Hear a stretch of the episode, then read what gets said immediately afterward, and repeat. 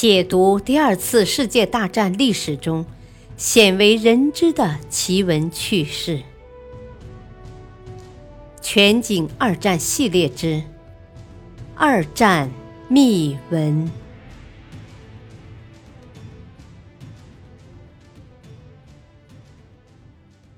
第十章：第二战场的骗局，第二集。冰底大不列颠之一，确定盟军登陆地点是困扰德国大本营的战略难题。由于登陆舰艇数量不够和其他准备工作没有按时完成，盟军最高统帅艾森豪威尔将登陆时间由原定的五月初改为六月初。为了能够隐蔽战役企图。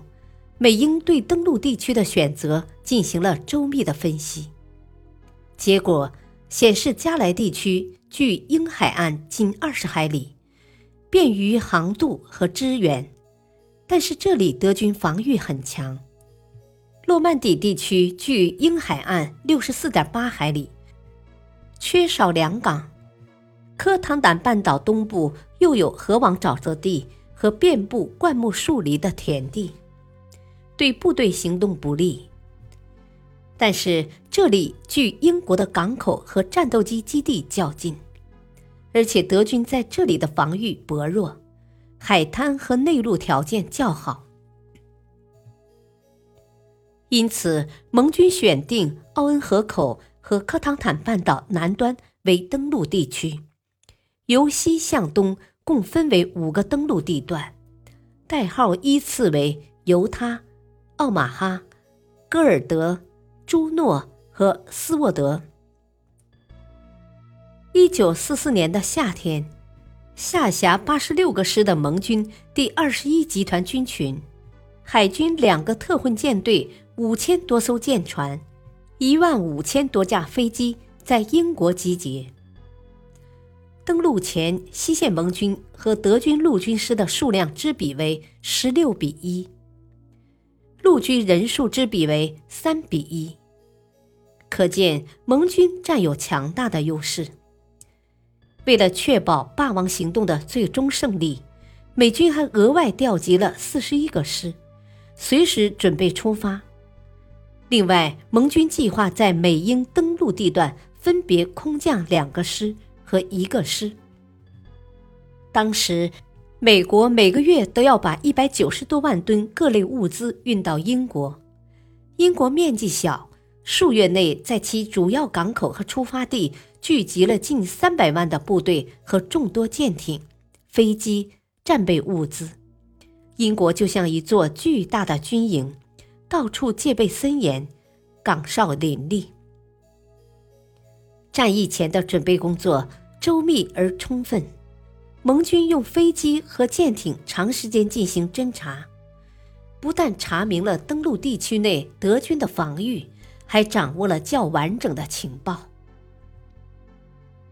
在登陆前的几个月，战略空军和战术空军对法国北部和比利时的铁路枢纽、桥梁、公路及其他一些重要目标持续进行大规模的轰炸。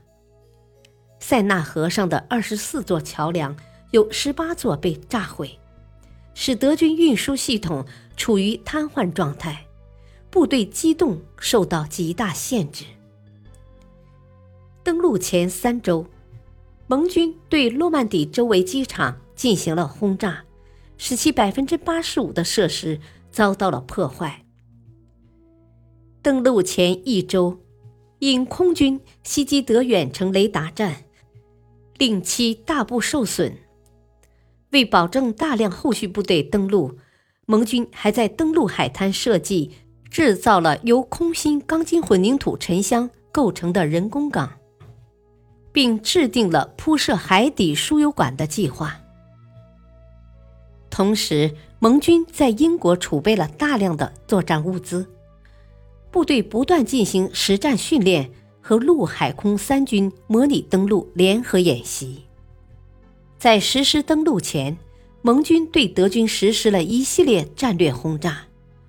在打击目标上，英国空军上将泰德主张重点轰炸运输线，而美国战略空军司令斯巴兹则主张轰炸综合石油工厂。艾森豪威尔决定采纳泰德的意见。三月三十日，泰德的建议开始实施。盟军轰炸机集中打击德军的铁路、公路、桥梁。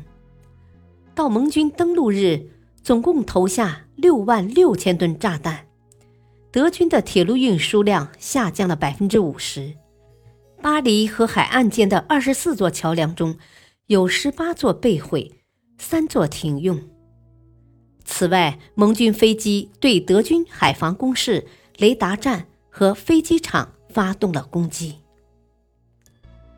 德军始终无法掌握盟军的真实意图，没有几架德军飞机能够穿过英格兰南部进攻部队集结地区并安全返回。隆美尔在每周情报汇报会上抱怨说：“我们对这座岛屿的空中侦察没有任何结果，确定盟军登陆地点。”是困扰德国大本营的战略难题。如不能准确预计盟军的登陆地点，就难以合理配置兵力。感谢收听，下期继续播讲《兵底大不列颠》。敬请收听，再会。